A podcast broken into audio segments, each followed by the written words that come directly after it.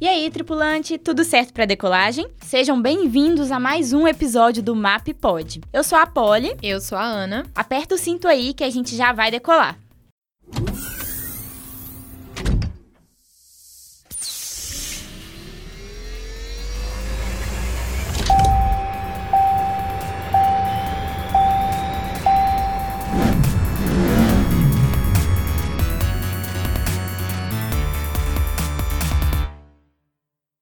Você já sabe pelo título desse episódio que a gente vai falar sobre o que a gente te oferece como serviços e dicas para criar a presença digital do seu negócio. Se você está pensando algo como que raio significa presença digital, volte um episódio para entender tudo. Depois você volta aqui que a gente vai estar tá te esperando. Isso. E não se esquece de seguir a gente no Instagram, @mapagência digital, onde você tem acesso a muito mais conteúdos como esse aqui. Prontos?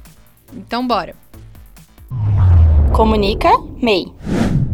Nossa primeira missão aqui é desmistificar essa ideia de que é difícil criar presença digital. Não é porque estamos falando que não é difícil que vamos nos unir aos gurus do marketing e te entregar uma receita pronta. É, isso não existe, gente. Tudo é fruto de muito estudo, muita análise e estratégia. E provavelmente essa vai ser a parte mais difícil de ouvir. Não existe curso de um fim de semana que te ensine todas as fórmulas para vender mais. A gente vai sempre bater nessa tecla aqui. Na internet, tá todo mundo querendo vender, né, Ana? Uhum. E a sua chance chance de fazer isso é capturando a atenção do seu cliente, aparecendo na tela dele quantas vezes for necessário, até que ele se dê por vencido dos benefícios que você oferece e compre da sua marca. E fazer isso de forma orgânica, ou seja, sem investir dinheiro em anúncio, é possível, porém tem se tornado cada vez mais um caminho longo. Mas então qual que é a solução? A gente normalmente costuma analisar junto com o cliente quais são os objetivos dele. Se é um cliente que já tem uma loja online, já produz conteúdo entende a dinâmica das plataformas e ele só precisa vender mais, a estratégia costuma ser uma. Agora, se você ainda não criou nenhum tipo de conta em plataformas de redes sociais, a gente começa do zero na internet. É outra história, né, Polly? Sim. E aí é muito diferente porque a gente não tem dado nenhum sobre esse público, sobre as pessoas que vão te acompanhar ali. Então a gente costuma mapear pelo que vem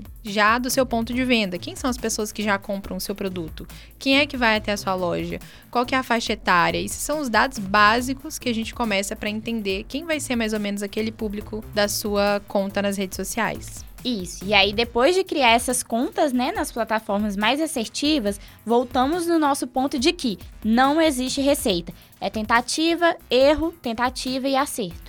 Isso. E aí, falando em tentativa e erro e acerto, Muita gente já questiona sobre tráfego pago, né? Normalmente soa como se fosse uma solução pronta. Ah, mas se a gente investir em ads e se a gente investir em tráfego pago? O que ninguém te conta é que o tráfego pago exige conhecimento de palavra-chave, que a gente também chama de SEO. A gente pode falar disso aqui depois. Sim. E basicamente isso significa você escolher as melhores palavras que vão fazer com que seu anúncio seja mostrado como resposta numa pesquisa. Para quem não sabe também, o Google costuma sempre atualizar o algoritmo dele, o que faz com que, mesmo que hoje a gente tenha encontrado palavras-chave que façam o seu negócio ser mostrado, amanhã isso pode ser totalmente diferente. Então, isso quer dizer que a gente nunca vai ter uma fórmula para aparecer nos resultados de pesquisa. Ignora isso. É um trabalho que precisa ser feito dia após dia, sempre aprimorando mais as palavras-chave para alcançar cada vez mais o seu público. Estar na internet hoje é estar o tempo todo se atualizando. E a gente falou aqui em ads, mas volta a fita porque essa não é a única nem a primeira coisa que você precisa fazer.